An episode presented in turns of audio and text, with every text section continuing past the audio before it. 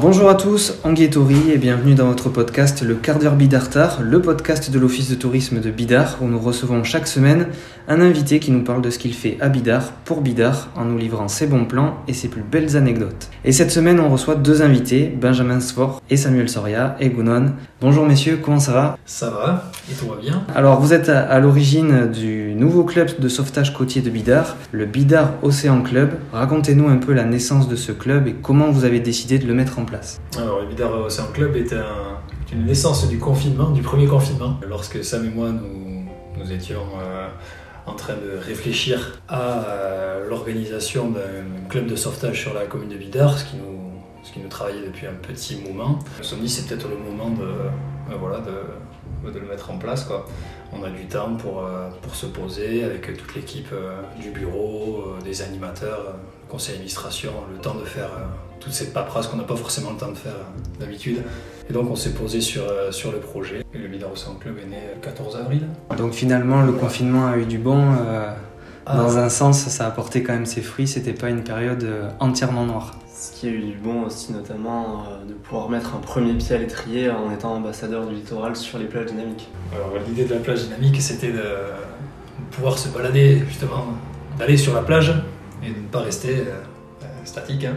D'accord. Donc, euh, ne pas s'allonger sur la, sur la serviette pour pratiquer une activité sur la plage sans rester à un même endroit et sans se, sans se regrouper sur la, sur la plage. Donc nous, on a eu l'occasion de, de participer à cette initiative de la ville de Bidar, de mettre des acteurs associatifs euh, en tant qu'ambassadeurs en gros de- du, du littoral pour faire respecter ces, ces consignes euh, qui nous ont, nous ont permis de retrouver nos plages parce qu'on a été quand même privé des plages pendant un petit moment. On a eu un deuxième jalon aussi euh, qui était euh, assez important, intéressant pour le club, c'était de participer aux ambassadeurs de la plage d'Ereteguia durant l'été post-confinement, de participer à l'information du public sur la- le pourquoi de la renaturation du site, aux côtés de Virginie Bouetel, qui est la responsable euh, environnement Il y a un gros projet sur Eretegia, mais peut-être qu'on en parlera dans un prochain podcast Mhm. justement, où tout le site va être euh, renaturé. Donc effectivement, on pourra revenir là-dessus prochainement.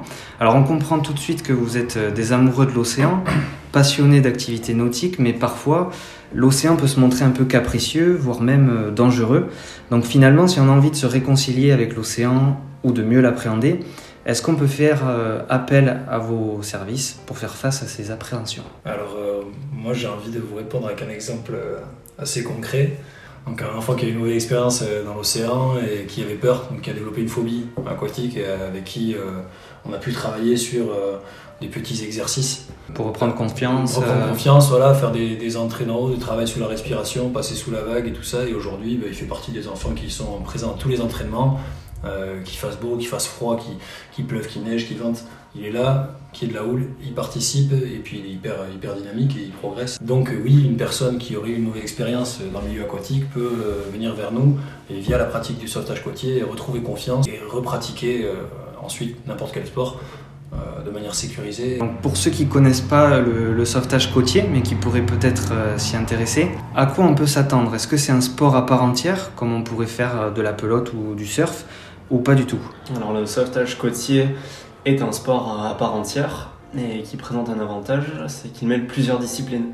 C'est-à-dire qu'on va avoir de la course à pied, qui peut être sur de courtes comme sur de longues distances, qui va se faire en individuel ou en relais. Donc c'est un sport qu'on peut appeler individuellement collectif. On va aussi avoir des exercices sur le sable, un peu comme les chaises musicales, mais avec des bâtons qu'il va falloir aller chercher comme si on allait chercher une victime.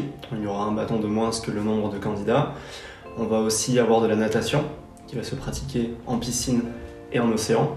Donc ça permet de voir aussi la différence qu'on va avoir de nager dans une eau chlorée, dans une eau salée. Et ça s'adapte également à tout niveau. Et on va avoir aussi de la planche qui va se faire comme ça à la rame. On peut travailler la rame aussi à genoux. Et on peut ensuite coupler ces trois disciplines au travers d'un exercice qu'on appelle l'Ironman. Très complète, très ludique, Et très physique. très physique, mais accessible à tout niveau. Alors justement, on parle d'accessibilité. À partir de quel âge on peut se lancer dans le sauvetage côtier? Il faut avoir une bonne, euh, bonne aisance aquatique. Il faut savoir nager. Il faut savoir nager, ouais. Ok. faut savoir nager. Alors après, on peut quand même faire des exercices type loisirs, ou des activités loisirs pour des personnes qui n'ont pas un, un très bon, enfin qui n'ont pas un bon niveau de natation, qui ne nagent pas très bien, dans le sens où, euh, comme il vous expliquait, tout ne se passe pas dans l'eau. Il peut y avoir euh, sur la plage des activités réalisées comme les flags, le jeu des bâtons. après, ça peut se faire dans des endroits où on a pied aussi sur un plateau de sable, juste appréhender les mousses sans avoir à faire une nage en immersion totale où on perd pied, où, là on va être simplement avec ses bras, ses jambes, il va falloir savoir nager pour, pour s'en sortir. Il peut y avoir des activités donc sur la partie sable et et euh, sur les petites mousses au bord avec des enfants qui n'ont pas un gros niveau de natation. Dans cette discipline, on va apprendre différentes techniques, mais vous allez aussi transmettre euh, l'apprentissage de l'environnement, sensibiliser peut-être à l'environnement qui nous entoure, l'océan, qui est un environnement euh, très sensible. Est-ce qu'on a cette approche justement quand on apprend le sauvetage côtier de, de savoir un peu dans quel monde on va évoluer, qu'est-ce qu'il faut faire pour le protéger? C'est un volet, ce volet environnement qu'on a voulu vraiment inclure comme centrale dans, la transmission des valeurs qu'on va apporter au travers de nos entraînements, c'est-à-dire qu'on veut faire prendre conscience aux enfants, enfin on veut que ce soit une pratique éco-citoyenne, c'est-à-dire qu'au-delà du fait d'aller dans l'eau, de courir sur le sable, on veut apprendre aux enfants à prendre conscience de ce qui les entoure, de ce sur quoi ils marchent, des espèces avec lesquelles ils évoluent constamment, que ce soit dans l'eau ou sur terre, apprendre par exemple sur une balade en paddle ben, les différentes espèces végétales, animales, les strates rocheuses qu'on va avoir autour de nous, tout ça avec des éducateurs qualifiés. typiquement sur Eretegia, euh, on va avoir une, une zone où, euh, on va étudier les fliches par exemple. Là, nous, on a été initié par Virginie, mais Virginie, euh, lors d'une animation, suite à un entraînement, ou parce que la houle est trop forte, ce jour-là, on ne peut pas s'entraîner. Moi, j'envoie un petit mail, on dit que ce sera une sortie découverte de l'environnement. Là, on partira avec Virginie qui va nous expliquer cet endroit qui est renom scientifique où il y a plein de personnes qui viennent parce que ce sont des, des strates qui datent du Crétacé euh, où on vient étudier, donc il y a des géologues qui viennent étudier cette partie-là. Pour la partie environnement, en gros, euh, on va avoir en alternative des entraînements quand les conditions seront trop compliquées, des initiations par euh, Virginie sur la faune et la flore qui, qui entourent les sites. Sur Parlementia, par exemple, on pourra travailler sur l'estran, l'estran rocheux, la zone découverte à marée basse, on va partir avec, euh, les enfants et euh, c'est marrant parce que cette zone-là, c'est la zone sur laquelle on va ramer avec les paddles quand ce sera marée et qu'il y aura des conditions. Et eh bien on va retrouver cette même zone à marée basse avec une animatrice qui va expliquer. Eh vous voyez comment il était le courant là quand il y avait la marée Les masses se déplaçaient comme ça parce qu'on était dans cette zone rocheuse. Et cette zone rocheuse, qu'est-ce qu'elle abrite? Eh bien elle abrite tel et tel type de, faune ou de flore. Et donc euh, on a ce côté complet entre euh, pratiques sportives euh, sur la zone immergée, où on va voir l'influence justement de la topographie et des zones rocheuses sur les courants, sur la formation des vagues. Donc là on est dans la pratique sportive avec l'élément. Et puis on va comprendre qu'est-ce qui se passe là-dessous quand la marée va descendre. Pour évoluer dans les vagues, il faut comprendre comment elles fonctionnent. Au-delà de la topographie, tout ça, on va essayer de comprendre comment se forment les vagues comment se forme la houle, qu'est-ce qui fait qu'il y a des vagues à tel endroit, à tel endroit, comment fonctionne un, spot, comment on va euh, se déplacer dans une zone où ça déferle, où il faut aller, que ça sorti, comment on se comporte dans un, dans un courant, dans une baïne, euh, qu'est-ce qu'un, quels sont les dangers du chambrec. Donc tous ces éléments-là, ils vont pouvoir être étudiés dans la pratique, mais également avec nos deux autres animateurs donc, vous avez parlé juste avant de la, partie biologie marine, l'estran rocheux, la faune, la flore, et la partie océanographie également, qu'on peut travailler. On a deux, deux, personnes qui sont diplômées d'un master en océanographie dans le club, et qui sont là aussi pour expliquer aux enfants, dans le cadre d'animation, donc sur des créneaux dédiés, comment se forment les vagues à cet endroit. Pourquoi, euh, par exemple, par le Mentia, cette droite qui ouvre comme ça, quelle est la topographie du spot, comment ça fonctionne, pourquoi les, pourquoi elle, de, pourquoi de cette façon-là, pourquoi la vague se crée, pourquoi parfois il y a plus de houle euh, en hiver mm. qu'en été, qu'est-ce que les coefficients de marée. Euh. Le but, c'est vraiment de comprendre euh, l'environnement dans lequel on va évoluer pour anticiper la lecture après du paysage et des vagues pour... C'est ça, c'est complémentaire et c'est également une aide après pour, pour le déplacement et pour le, travail du sauveteur en soi. S'il comprend bien son spot, s'il connaît bien son spot, eh bien, il aura plus de facilité, facilité à intervenir et également à dialoguer avec les gens. On voit les, les sauveteurs, et ça c'est aussi une des raisons d'être du, du, club, du Vidarosan Club, on va y venir après sur le volet formation, mm.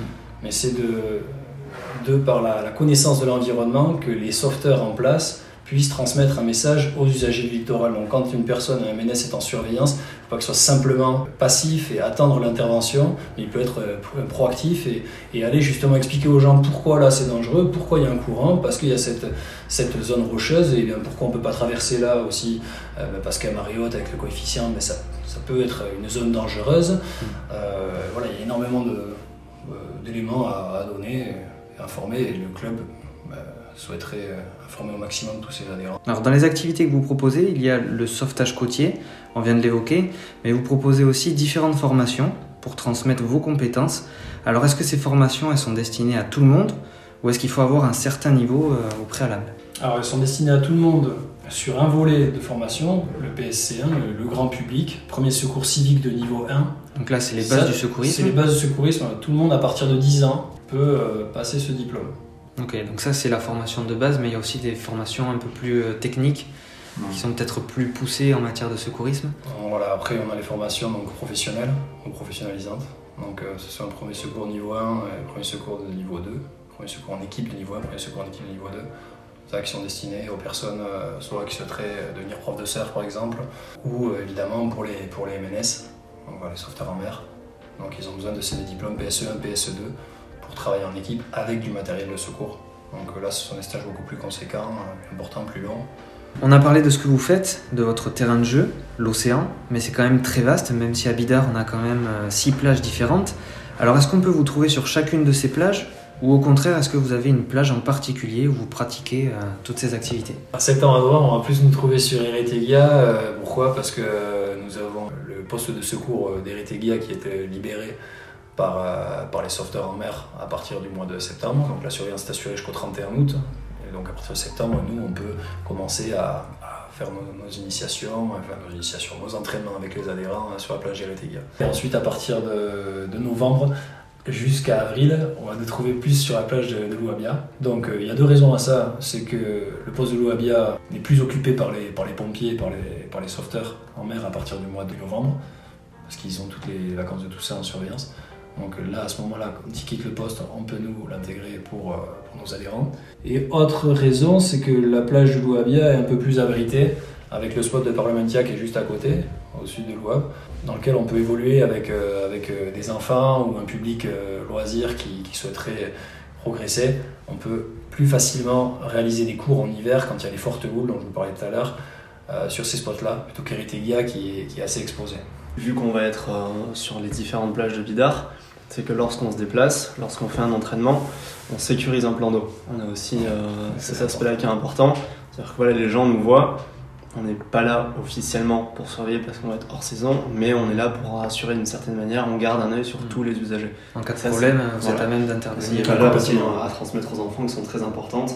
C'est toujours dans, cette, dans le cadre de cette prise de conscience de l'environnement complet qui nous entoure et des personnes. Parce que pour revenir à une des premières questions, on est là pour apprendre à se sécuriser, apprendre à l'aisance aquatique, mais c'est aussi à secourir une personne. Donc euh, on est toujours dans cette optique-là de surveillance du, plan d'eau, même si elle n'est pas active comme on était. Euh, directement, nous, on, a appris à ramener une victime, on apprend à réanimer une victime, on apprend à passer une alerte, à faire une protection. Donc euh, forcément, ce sont des, des gestes qu'on va, qu'on va mettre en œuvre si, si, on est confronté à la situation, même si c'est hors contrat et, hors surveillance. On est là, on sécurise indirectement le plan d'eau. Alors, la côte basque, elle est quand même très prisée pour les activités nautiques. Le cadre est incroyable et vous avez choisi Bidar. Alors, entre nous, c'est un très bon choix. Et on a forcément envie de savoir pourquoi Bidar. Euh, Bidar, euh, ça va faire euh, plus de 10 saisons que, je travaille sur la plage d'Île Baritz et que j'ai fait la plupart des plages de Bidar aussi en, surveillance MNS. Et j'ai toujours évolué en milieu aquatique et en mer sur, sur les plages de Bidar. Au-delà d'être notre commune de cœur, c'était le terrain de jeu idéal hein, pour éduquer la génération future, comme on a envie de le faire avec les projets qu'on a en tête. Donc c'est intéressant de voir ces, ben, ces six plages qui, qui, se comportent d'une manière différente. Elles ont chacune leurs caractéristiques et ça permet en fait euh, d'avoir un apprentissage complet ouais, et d'avoir un, un, éventail de chaque situation euh, auquel on peut être confronté euh, c'est ça. en termes de sauvetage. Benjamin, Samuel, merci beaucoup pour cet échange passionnant. On va aller s'équiper, se jeter à l'eau. En tout cas, on a pris beaucoup de plaisir à vous recevoir dans le quart d'heure bidartar et on espère que les gens viendront euh, découvrir le sauvetage côtier à vos côtés au Bidar Océan Club. De notre côté, on se retrouve la semaine prochaine pour un nouvel épisode de votre podcast. Prenez soin de vous. Issa Nuncha.